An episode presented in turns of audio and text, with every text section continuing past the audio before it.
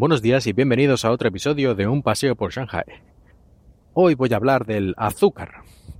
Y diréis, ¿qué tiene que ver esto con China? Pues veréis.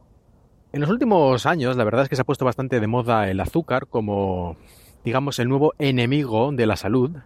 Hace muchos años fueron las grasas, las grasas saturadas y cosas de estas. Bueno, ahora le toca al azúcar, que me parece bien. ¿eh? Yo creo que se toma un exceso de azúcar en la dieta en general, sobre todo azúcares refinados, por llamarlos de alguna forma. Y el otro día vi justo que en España se está haciendo algún tipo de campaña para que en las latas de refrescos y ese tipo de comidas se incluya una referencia más clara de la cantidad de azúcar añadido que lleva, que por ejemplo un refresco suele llevar como 7, 8 terrones de azúcar, que claro, eso no lo ves porque te lo bebes y parece que sea invisible, pero ahí están. Pero a mí me sorprendió, de todas formas, aunque en los países como en España ya estamos acostumbrados también a mucho azúcar en casi todo, me sorprendió cuando llegué aquí a China que aquí hay todavía más azúcar en prácticamente todo. Si vas a comprar un refresco, todos llevan azúcar. Y diréis, bueno, es normal que los refrescos lleven azúcar.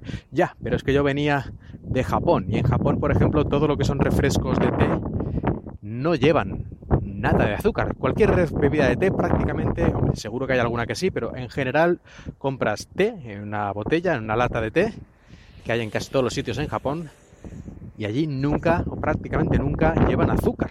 Es té y ya está, agua y el té. En cambio llegué aquí y no solo es que tengan azúcar todas las bebidas de té prácticamente, sino que además tienen como un 10, 12, 13, 14%, es decir, una cantidad exageradísima de azúcar. Luego ya rebuscando, vi alguna marca japonesa, creo que es Santori, que hace un té puedes comprar una botella de té que tiene dos, dos modelos, uno que tiene el 0% de azúcar, como la que venden en Japón, y otra que tiene el 2%, es decir, un poquito, o sea, para que le quite un poquito ese amargor del té, pero sin ser dulce, o sea, y ese es el que me suelo comprar yo la mayoría de las ocasiones. Bueno, pues eso, prácticamente imposible encontrar un té que no tenga una cantidad exagerada de azúcar. Bueno, pues vale.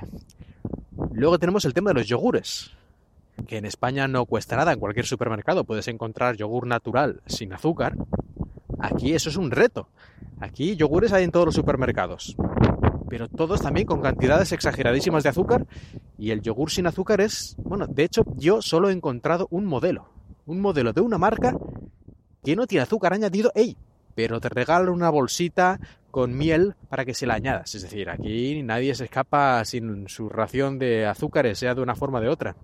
Y después, si no es suficiente ya las bebidas, incluso los yogures, que es imposible encontrarlos sin azúcar o casi imposible, luego ya queda la comida, que aquí en Shanghai, la comida tradicional de Shanghai, la más típica, tiene una de sus características que eh, es que lleva azúcar en prácticamente todo. O sea, me refiero a platos salados, pues todos son o agridulces o lo que sea. La cuestión es que al final llevan azúcar. Prácticamente todos los guisos de comida tradicional de Shanghai y de muchos otros lugares de China también. La verdad es que aquí lo de mezclar la sal, el azúcar, el vinagre, todos los sabores es algo bastante típico de la comida china, aunque hay varias grandes estilos de cocina en China y cada uno tiene sus características pero en la cocina española, por ejemplo, pocas veces ¿no? se utilizan en platos salados, por así decirlo, azúcar, por lo menos eh, si se utiliza en muy poca cantidad.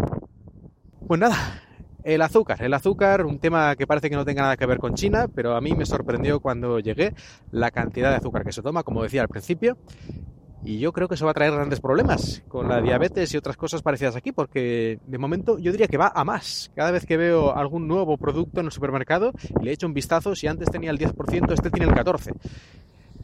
Hasta aquí el episodio de hoy. Muchas gracias por escuchar un paseo por Shanghai y hasta la próxima.